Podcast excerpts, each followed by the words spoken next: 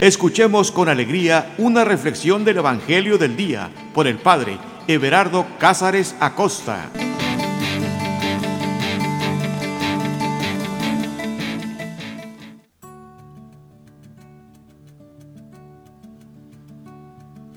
Carta de amor. Eso es la Sagrada Escritura. Una carta de amor para ti, para mí, para cada uno de nosotros te voy a confesar algo.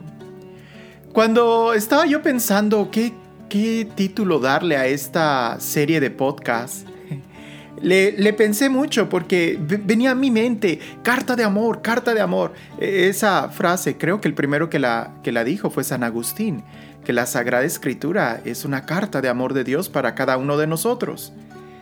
Pero aunque adentro de mí había un gran deseo de ponerle carta de amor, también había como una especie de resistencia, porque yo decía, ok, bueno, eso va a pegar, no sé, los primeros dos, tres videos, pero ya después de que haga 20, 30 videos o audios, con, con estar diciendo carta de amor, carta de amor, pues va a sonar un medio trillado, medio um, ridículo.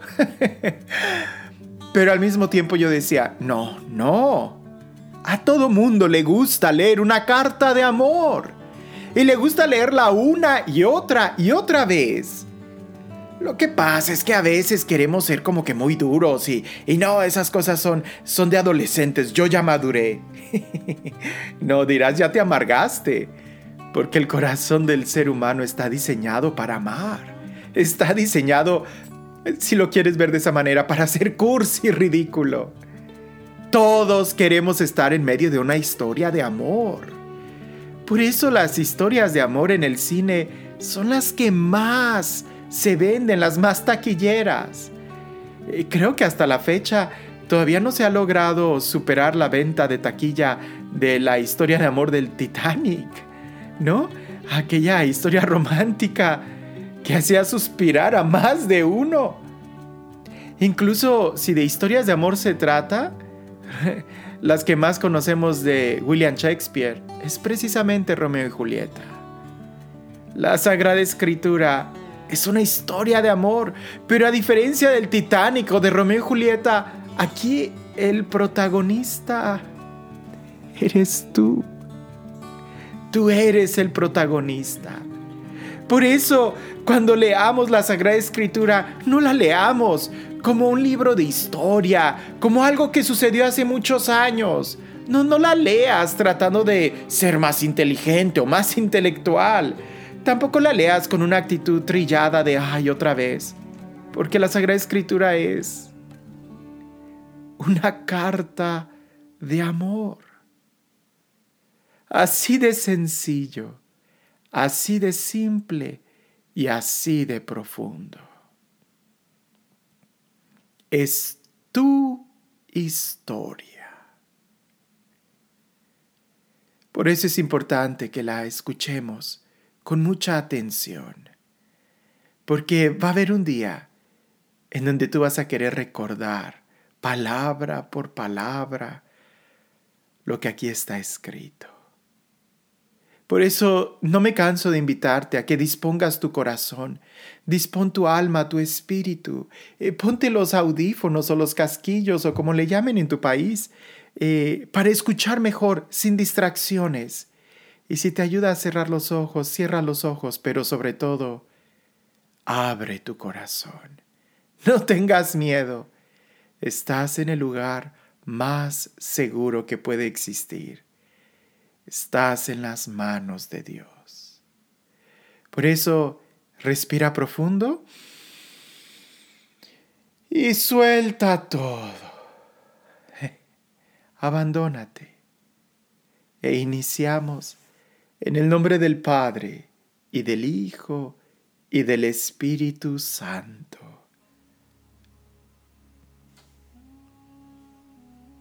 Ven Espíritu Santo Tú fuiste quien escribió estos textos. Tú inspiraste al geógrafo, al escritor sagrado, a plasmar por escrito tu espíritu, tu presencia, tu inspiración. Y la misma fuerza que está contenida en este texto es la que quiere ser liberada cuando nosotros la leemos, cuando nosotros la escuchamos. Por eso, Espíritu Santo, te pedimos que seas tú quien limpie nuestra mirada, que seas tú quien sintonice nuestros oídos para poder escuchar lo que tú quieres decirnos el día de hoy, no lo que queremos, sino lo que tú quieres decir. Ven Espíritu Santo, llénanos de ti. Ven Espíritu Santo, te damos la bienvenida en este día, en este momento, en nuestras vidas. Llénanos de ti, Señor. Sopla sobre nosotros y danos un nuevo sentir, un nuevo corazón. Danos, Señor, tu presencia, tu Espíritu que da vida. Ven, Espíritu Santo llénanos de ti, a cada uno, donde quiera que estemos, llénanos de ti. Llénanos de tu amor, de tu paz, de tu vida. Ven Espíritu de Dios, confiamos en ti, en tu amor. Te necesitamos. con toda humildad y con un corazón necesitado de ti, no nos cansamos de decirte, ven Señor, ven, ven que te necesitamos.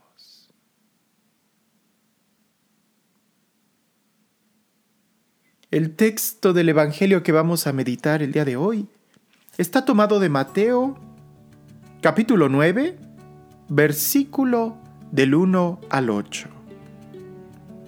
Evangelio según San Mateo, capítulo 9, versículos del 1 al 8. Y dice así.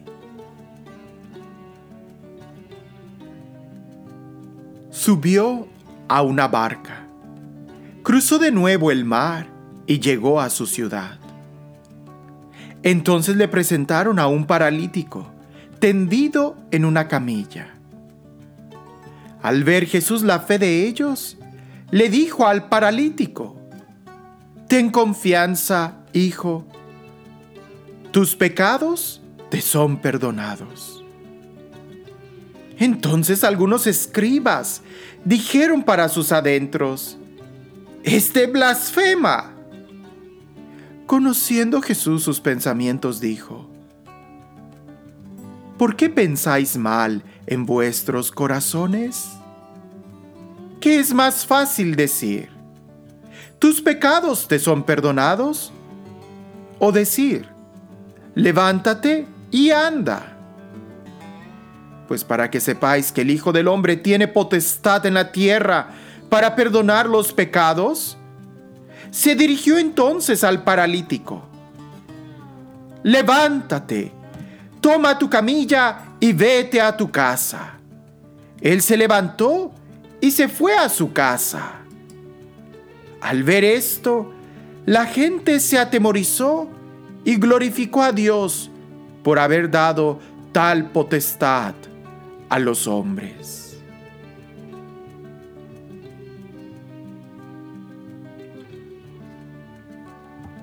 Nuevamente, vemos a Jesús que anda de un lado a otro. Jesús no se queda en ningún lugar. Jesús avanza, se mueve. Y si tú quieres ver milagros, te tienes que mover con Él. Y si tú quieres ver milagros en tu vida, lo tienes que seguir. Jesús se sube a la barca, cruza de nuevo el mar y llega a su ciudad. Me agrada mucho el texto, este versículo, porque dice entonces le presentaron a un paralítico tendido en una camilla. No sabemos nada del paralítico, pero posiblemente para estar tendido en una camilla es que seguramente estaba muy mal, porque lo llevaron así, en una camilla, y lo presentaron ante Jesús. No dice nada, no hay una petición, no hay no hay una situación de está enfermo, va a morir, impon tu mano. No, No dice absolutamente nada el texto. Ni siquiera sabemos si el paralítico estaba consciente o no. Hmm, para que, para que lo hayan llevado en esta ocasión, es que quizás, o una de dos, o apenas acababan de escuchar hablar de Jesús, o el paralítico, quizás que no quería ver a Jesús, ya estaba en un estado inconsciente y entonces se lo pudieron llevar a Jesús. Cualquiera que haya sido la razón, la ayuda que le prestan a este paralítico marcó la diferencia. Porque Jesús no vio, no vio la fe del paralítico, vio la fe de ellos. Bueno, pudiera ser que haya mostrado la fe del paralítico también, que Jesús esté viendo también la fe del paralítico, pero pensemos en un momento que el paralítico estaba totalmente inconsciente, estaba llevado a la fuerza, o quizás no estaba del todo seguro. Quienes hicieron el esfuerzo para estar frente a Jesús fueron los que iban cargando al paralítico. Y ellos seguramente han de haber tenido mucha fe para cargar al paralítico y ve tú a saber de dónde. Quizás no ha de haber sido nada cómodo estar cruzando un pueblo a otro pueblo con un paralítico en una camilla y estarlo llevando en los hombros o en la mano. Hmm. Pero tenían fe, tenían fe en Jesús y tenían fe y esperanza en que su familiar, su amigo, iba a ser curado, iba a ser sanado. Y eso marca la diferencia. ¿Cuántas veces en tu casa ¿No tienes tú un familiar que no quiere acercarse a Jesús, que no quiere ser sanado? Pero ya en otro momento vimos la importancia de tu fe. Porque cuando tú tienes fe, tú llevas a Jesús a tu casa. ¿No fue eso lo que hizo Pedro? Llevó a Jesús a su casa y fue Jesús quien sanó a su suegra. Ahí tampoco hubo ninguna petición.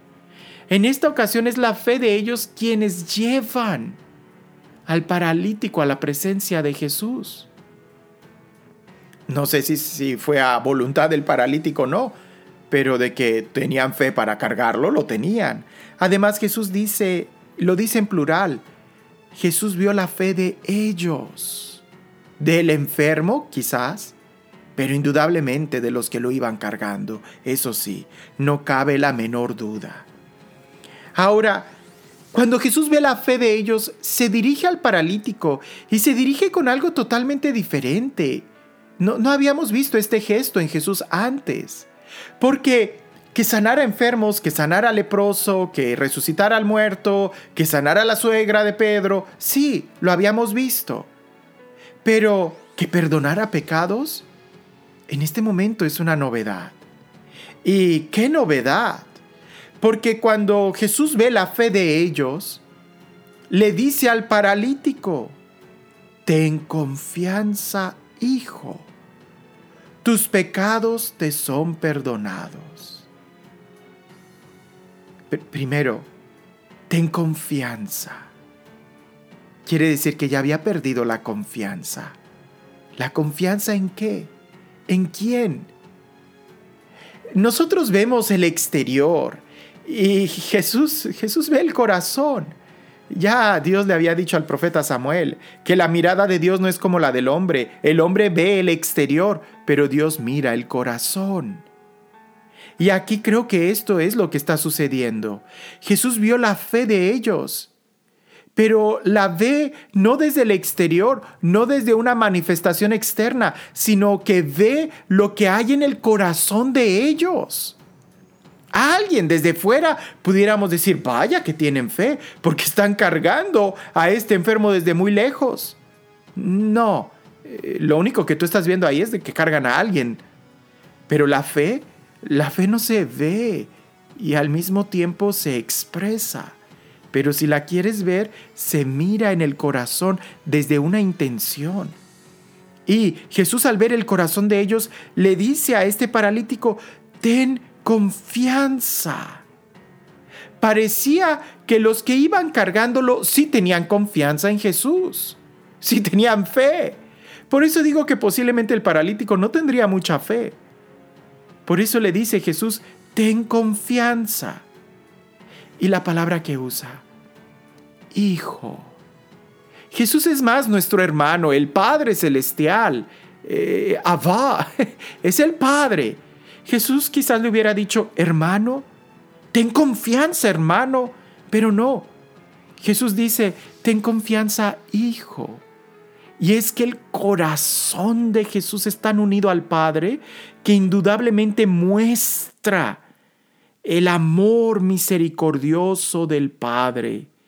Por eso le dice, ten confianza, hijo. Tus pecados te son perdonados. Y ya, Jesús dejó de hablar. Ten confianza, hijo. Tus pecados te son perdonados. Nuevamente, si nosotros vemos esta escena desde el exterior, diríamos, ¿qué? ¿Ya fue todo? ¿No lo vas a sanar? ¿No lo vas a levantar? ¿Eso fue todo? ¿Vas a dejar que estos hombres vuelvan a cargar a su enfermo regreso de casa? Nuestra mirada es muy superficial. Es la de Jesús. Jesús mira el corazón. Y lo que ese hombre necesitaba era confianza, era un gesto de amor paternal y era que sus pecados fueran perdonados. Quizás estas personas eran hermanos y quizás este paralítico había tenido un problema muy fuerte, un pecado contra sus papás, contra sus hermanos, que había quedado eh, paralítico. Y cuando tú tienes un pecado en tu corazón, olvídate, olvídate de la salud física. Lo que te paraliza es tu corazón. Yo conozco personas, tú también, que a pesar de que el sol esté radiante, el clima esté increíble, los pájaros estén volando, haciendo nidos en, en los árboles, hay personas que aunque todo el exterior, aunque tengan fuerza en sus músculos y puedan ganar en los Juegos Olímpicos, tienen una parálisis interior porque odian, porque guardan rencor, porque no tienen confianza en ellos mismos. Y eso es lo más terrible que existe. Tú has oído hablar de muchas personas que tienen malamente, refiriéndose, que tienen discapacidades físicas, ¿no? que están paralíticos, que nacieron sin brazos, sin piernas. Eh, hay muchos, muchos. Tú puedes ver muchos videos de, de personas así, discapacitadas, pero con tremenda confianza en ellos mismos. El que me viene a la mente ahorita es Helen Keller sorda, muda y ciega. y ella hasta estudió un doctorado en artes. Daba conferencias de autoestima. Una mujer que se superó. Vemos a Tony Meléndez, aquel hombre que no tiene brazos y que le dio un concierto de guitarra al Papa. ¿Qué? Pero si no tiene brazos. Si tú quieres, tocas la guitarra y Tony Meléndez te puede enseñar cómo, hasta con los pies, pero muy bien. Hay otras personas, me parece que Nick, que nació sin brazos y sin piernas. Y él hasta nada. Así como lo oyes, nada. Pero si no tiene brazos y no tiene piernas, ¿cómo puede meterse a la alberca? Lo hace. Lo hace. Porque cuando tú tienes fe, cuando tú tienes confianza, nada te detiene. Pero aunque tú estés sano por fuera, tu corazón, si tu corazón está podrido, no vas a avanzar. No vas a disfrutar, estás atado, estás paralítico, estás postrado. Los que llevaban al enfermo no hicieron ninguna exclamación negativa, porque seguramente sabían que efectivamente el milagro era que él tuviera confianza, tuviera un gesto de ternura paternal, quizás, pero sobre todo que sus pecados fueran perdonados. Yo lo he experimentado en mi vida. A veces cuando voy a confesarme, porque aunque no lo creas, sí, sí, a veces sí le fallo mucho a Dios. Y cuando voy a confesarme, aparentemente voy caminando y voy bien. Y cuando ya digo mis pecados y expreso físicamente mi dolor por haber ofendido a Dios, cuando confieso que Él es el Señor, cuando confieso su misericordia y cuando escucho sobre todo las palabras de absolución del sacerdote, siento que se me cae un peso de encima. Hay liberación. El problema es que a veces nosotros nos acostumbramos a, caminar con una carga pesada en los hombros. Y así no hay vida. Por eso Jesús sabía lo que este hombre necesitaba. Perdón. Que él pudiera experimentar el perdón de sus fallas, de sus pecados. Y eso ya le daba el gozo de vivir. Te lo vuelvo a repetir. Y aquí nosotros vemos el exterior y a veces exteriormente nosotros preferiríamos tener, no sé, un cuerpo atlético, ¿no? Eh, qué sé yo, estar sanos, así, el six-pack, ¿no? Para los hombres o las mujeres la cinturita y la cadera. Pero si tu corazón está lleno de podredumbre, si tu corazón está lleno de, de banalidades, de soberbia, de dolor, de angustia, de pecado, de nada te sirve. Ya lo he dicho en otros momentos, el mejor maquillaje es una reconciliación. Porque tú cuando, cuando tu corazón está feliz, tus ojos brillan, hay una sonrisa en tus, en tus labios, ah, te ruborizas, ah, eres, eres bella, e, eres guapo. Cuando hay alegría en tu corazón. Jesús le dijo a él, tus pecados te son perdonados. Y algunos escribas dijeron para sus adentros, este blasfema. Este blasfema, claro, podemos entender porque solamente Dios perdonaba pecados. Pero es esa la misión de Jesús, mostrar el rostro misericordioso del Padre. Jesús tiene poder para perdonar pecados. Y ese poder que Jesús tiene para perdonar pecados, también se los dio a sus sacerdotes. Por eso al final de este texto, si lo lees en tu Biblia, dice, al ver esto, la gente se atemorizó y glorificó a Dios por haber dado tal potestad a los hombres. no solamente a Jesús, sino a los hombres. Claro, tenemos que explicar de una manera más clara quiénes son esos hombres, no los apóstoles y aquellos sucesores de estos, a quienes la encomienda continúa. Pero bueno, ese es otro tema.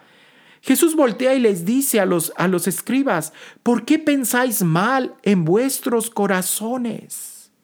¿Qué es más fácil decir, tus pecados te son perdonados o decir, levántate y anda? Pues para que sepáis que el Hijo del Hombre tiene potestad en la tierra para perdonar pecados, le dice, levántate, toma tu camilla y vete a tu casa. ¿Y qué sucedió? Él se levantó y se fue a su casa. ¿Qué es más fácil? ¿Perdonar pecados o decir levántate y anda, sanar lo físico? Muchos van a decir, pues perdonar pecados. Yo veo que el sacerdote perdona pecados bien fácil. Y el doctor, el doctor, ah, pues, sanar a alguien es difícil. Tiene que entrar a cirugía y procesos de recuperación. No, vete despacio. Vete despacio. Quien perdona pecados es Jesús. El sacerdote solamente pone de manifiesto ese perdón. ¿No? Sí, el texto dice que ha dado tal potestad a los hombres el manifestar el perdón de los pecados. Pero ¿cómo, cómo el sacerdote perdona pecados? Actualizando la obra salvadora de Cristo en la persona. Y eso significa que Jesús murió en la cruz por ti y por mí. Así que no se trata de pecar y voy y me confieso. No, no, en verdad tenemos que hacer todo un esfuerzo para no pecar porque no es fácil, para Jesús el perdonar nuestros pecados. No, no lo es. Incluso más. Yo conozco personas quienes tardan años, casi toda su vida, en poder perdonar a sus papás, a su esposo, a un tío, a un amigo de, de la infancia. Es difícil perdonar. Por eso aquellas personas que dicen, ah, no, yo perdono muy rápido, qué bueno, y ojalá si lo digas de corazón.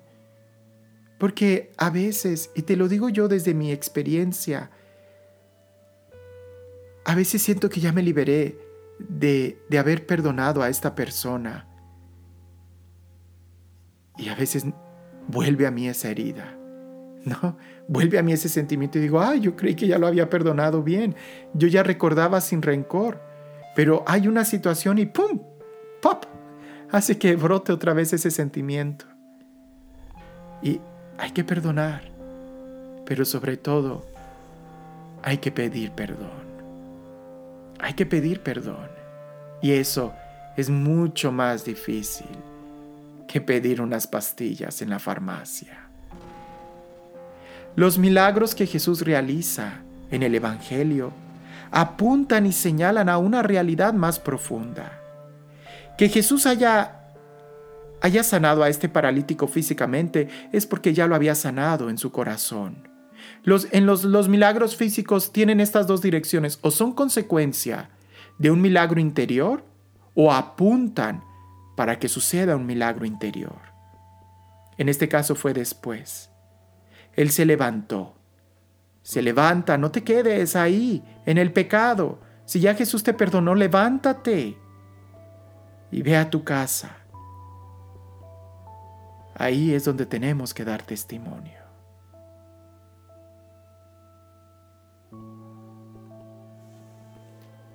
Subió a una barca, cruzó de nuevo el mar y llegó a su ciudad. Entonces le presentaron a un paralítico tendido en una camilla. Al ver Jesús la fe de ellos, le dijo al paralítico, Ten confianza, hijo, tus pecados te son perdonados. Entonces algunos escribas dijeron para sus adentros, Este blasfema. Conociendo Jesús sus pensamientos, dijo, ¿Por qué pensáis mal en vuestros corazones? ¿Qué es más fácil decir? ¿Tus pecados te son perdonados? ¿O decir, levántate y anda? Pues para que sepáis que el Hijo del Hombre tiene potestad en la tierra para perdonar los pecados, se dirigió entonces al paralítico. Levántate, toma tu camilla y vete a tu casa. Él se levantó y se fue a su casa. Al ver esto, la gente se atemorizó y glorificó a Dios por haber dado tal potestad a los hombres.